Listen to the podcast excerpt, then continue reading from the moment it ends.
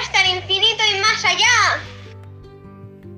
Bienvenidos hasta el infinito y más allá. Bienvenidos hasta el infinito y más allá. Bienvenidos hasta el infinito y más allá. Bienvenidos hasta el infinito y más allá.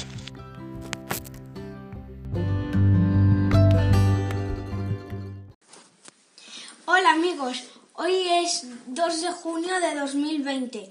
Soy Gabriel López de Tercero C y hoy vamos a dedicar el programa al compositor alemán Beethoven, porque este año se celebra el 250 aniversario de su nacimiento. Para ello vamos a hablar con el maestro Lorenzo Ramos, que es director de orquesta y coro y además es, es mi papá. Hola. Hola, un saludo a todos los oyentes. ¿De verdad es Beethoven uno de los compositores más importantes de la historia? Creo que sí. Si en cualquier lugar del mundo civilizado dices ta ta ta chan, ta ta ta chan, todo el mundo sabrá de quién estás hablando. Se puede decir que si tuvieras que elegir los cinco compositores más importantes de la historia de la música, Beethoven sería uno de ellos. ¿Y por qué es tan importante? Bueno, por decirlo de una manera sencilla, Beethoven comenzó su carrera dentro del movimiento musical conocido como el clasicismo, pero en un momento de su vida creó un nuevo lenguaje musical, con nuevas soluciones en la melodía y la armonía, que fue una revolución en su época y que dio lugar a una nueva etapa musical, el romanticismo. ¿En qué consiste el romanticismo? Durante este periodo, la música se centra más en la expresión de los sentimientos, hay más contrastes claros y oscuros, y se da más valor a la naturaleza y las pasiones. Beethoven fue uno de los primeros que hizo esto y a partir de entonces todos los músicos siguieron esta corriente tomando a Beethoven como un referente, vamos, copiando su nuevo estilo. Se dice que Beethoven era un poco gruñón y maleducado, ah, y que era sordo. ¿Es verdad todo eso? Bueno, es cierto que no era una persona muy amable ni simpático y seguramente su carácter empeoró aún más cuando perdió el oído. Pero son esas cosas que se perdonan a los grandes artistas a cambio de las importantes obras que nos han dejado. ¿Y cómo podía componer música siendo sordo? Bueno, porque no fue sordo toda su vida y en su cabeza todo seguía sonando como tenía que ser. Al componer música él sabía cómo quería que sonara y así lo escribió. Lo que no podía era saber si los músicos lo tocaban bien o mal, pero en su imaginación su música sonaba como él quería. ¿Tú has dirigido alguna obra de Beethoven? ¿Cuál es tu favorita? Pues he tenido la suerte de dirigir varias obras de Beethoven, por ejemplo la integral de sus nueve sinfonías, conciertos para piano y orquesta, concierto para violín. Como curiosidad os diré que aunque otros compositores escribieron muchas óperas, decenas o incluso algunos más de cien, Beethoven solo escribió una ópera, Fidelio, y se dice que es tan perfecta que no necesitó escribir ninguna más. A mí me encanta.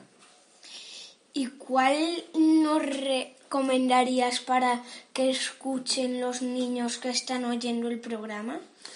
Les encantaría cualquier fragmento que escuchen. Además se sorprenderán de ver que muchas de las piezas ya les suenan porque la música de Beethoven se utiliza mucho en películas, dibujos animados, publicidad. Bueno, pues con esto terminamos el programa de hoy. Muchas gracias, papá, por estar aquí y a todos por escucharnos. Gracias a ti y a vosotros.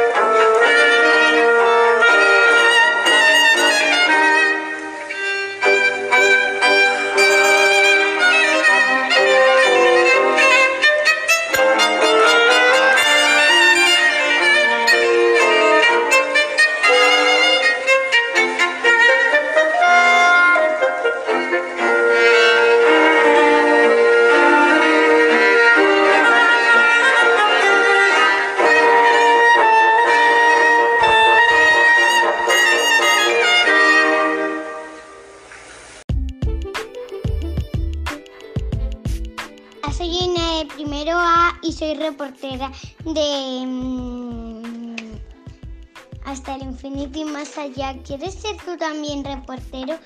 Manda un correo a juanfalcoampa.gmail.com Adiós, muchos besos. ¡Mua, mua!